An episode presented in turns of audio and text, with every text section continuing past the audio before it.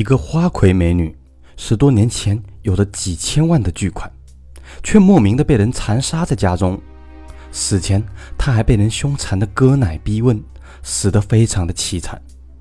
这起案件到现在仍然扑朔迷离，有着无数的传闻。二零零五年，北京四环某个豪华别墅区，两个保安清早牵着狼狗巡逻。这个别墅区的住户非富即贵。对于安全有着很高的要求，小区的安全设备齐全，防卫严密。没有进出门卡的访客呢，全部都要进行登记，由门卫联络住户给予确认后才能进入。而到了别墅的门口，还有视频门禁系统，访客按响门铃以后，同住户进行视频通话，确认访客没有问题后，住户才会开门。即便如此呢，小区保安每隔十五分钟就会巡逻一次。清晨七点，小区保安经过一栋别墅时，狼狗突然狂吠起来。保安喝了几声，平时很乖的狼狗却变本加厉地大叫起来。两个保安感到很奇怪，就放开狼狗的绳子。这条大狗一下子冲到别墅的大门口，对里面大叫，前腿呢还不断地抓挠大门。保安看了一眼，发现这是梁小玲的别墅。梁小玲是整个别墅区的名人呢。大美女富姐，平时开一辆价值三四百万元的高级跑车。梁小玲是个超级美女，她也叫梁海玲。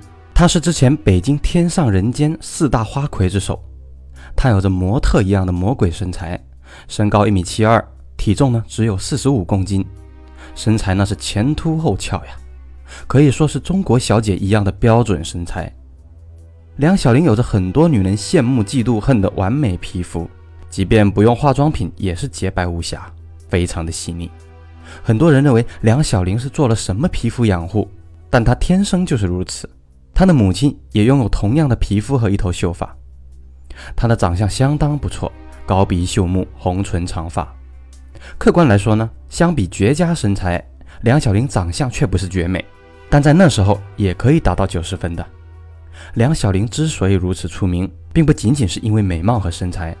就这个城市来说，美女如云，比梁小玲更漂亮的女孩子呢也不少。除了让她考上大学的聪明才智呢，还有就是梁小玲一股天生的妩媚。这种妩媚入骨的气质，简直就是天然的春药，让所有的男人为之心动，根本无法抗拒。就像在其他地方一样，梁小玲在小区的人缘也不错。她虽很有钱，也有势力，却不盛气凌人。对于普通的保安，送货工甚至清洁工，梁小玲都相当的客气。有时候清洁工犯了小错，梁小玲也不会生气，对他们笑脸相对。不过梁小玲从不和邻居来往，而且作息和普通人不同。保安们私下认为，梁小玲恐怕不是做正行的，很有可能是干那个的。梁小玲通常早晨四五点才回到家里，一觉呢睡到下午一二点。醒来后，梁小玲会在别墅中的健身房里健健身。或者在游泳池游一会儿，保持自己的完美身材。随后，他会精心化妆和穿衣，在晚上七八点打扮的花枝招展的，开豪车离开小区，显然是去上班了。梁小玲的化妆和穿衣明显比较暴露和性感，显然不可能是普通的夜间工作者。有一次，某个保安晚上有事儿，路过本市最为著名的夜总会“天上人间”，看到梁小玲正开着豪车进去。当时夜总会还没有开门，显然呢，梁小玲应该就是在这里工作的。这个带游泳池的别墅是梁小玲大概在三四年前买的，花费了巨资。梁小玲平时都是独来独往，偶尔呢会带着一个男人回来。这些男的有的二十多岁，有的五十多岁，年龄虽然区别很大，一眼就可以看出他们都是有钱人。一些人气质高傲，目空一切，恐怕还不是有钱人这么简单。所以这次狼狗这样大叫，保安们感到非常的奇怪。出于职业的敏感，保安按响了梁小玲家的门铃。按来按去，梁小玲并没有开门。此时呢，保安也觉得情况有些不对呀。你闻闻看，这是什么味道？好像是门里面传过来的。哎，不对呀，好像是血腥味，是不是出事儿了？保安们立即向队长报告。队长迅速赶到门口，确实，梁小玲的别墅内有一股相当浓的血腥味，只要站在大门口就能闻得到。保安队长来自乡下，父亲就是杀猪的，他从小看着老爸杀猪，对血腥味很熟悉。他认为这么浓的血腥味，如果是猪血的话，至少要有好几盆。血腥味这么浓，狼狗才会这样大叫呀。梁小玲是个美女，平时根本不在家做饭，家里的厨房只是个摆设。根本不可能有猪血、牛血这种东西，那么很有可能的就是出事儿了。梁小玲注重隐私，所有的窗户都是茶色的，从外面根本看不到室内。保安们无可奈何，犹豫再三，保安队长选择了报警。民警迅速赶到，他们对于血腥味更为熟悉，立即觉得情况不对。民警们让保安找来了撬棍，用力地将梁小玲的别墅大门给撬开。眼前的景象让他们大吃一惊。梁小玲卧倒在大厅的地板上，脖子上拴着一根绳子，她的颈动脉被美工刀给切开，全身鲜血几乎流尽，还将大门边的地毯都浸透了。带血的美工刀就丢在血泊里，人出了这么多的血，根本不可能活着。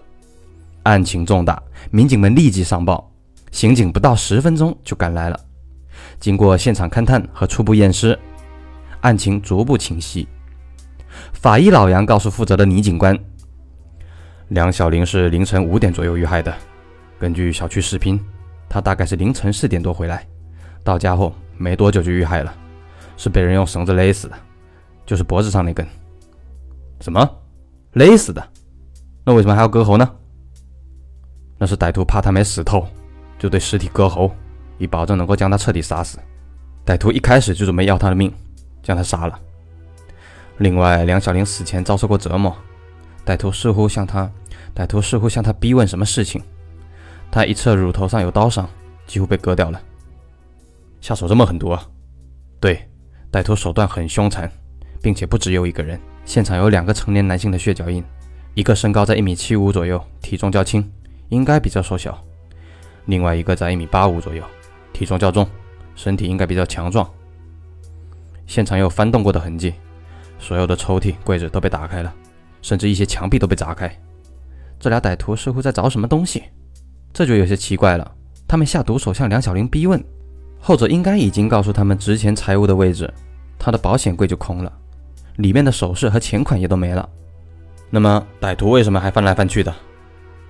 我们估算了一下，梁小玲被杀后，歹徒仍然在现场翻找了一个小时左右，这很不寻常。正常来说。歹徒杀人后应该尽快逃走才对。还有没有什么重要的线索呢？哦，对了，梁小玲没有被强奸，这也是比较奇怪的。面对这样一个美女，歹徒完全有时间却没有劫色，这有些不符合常理啊。现场情况就是这样。倪警官迅速调查的那两个人，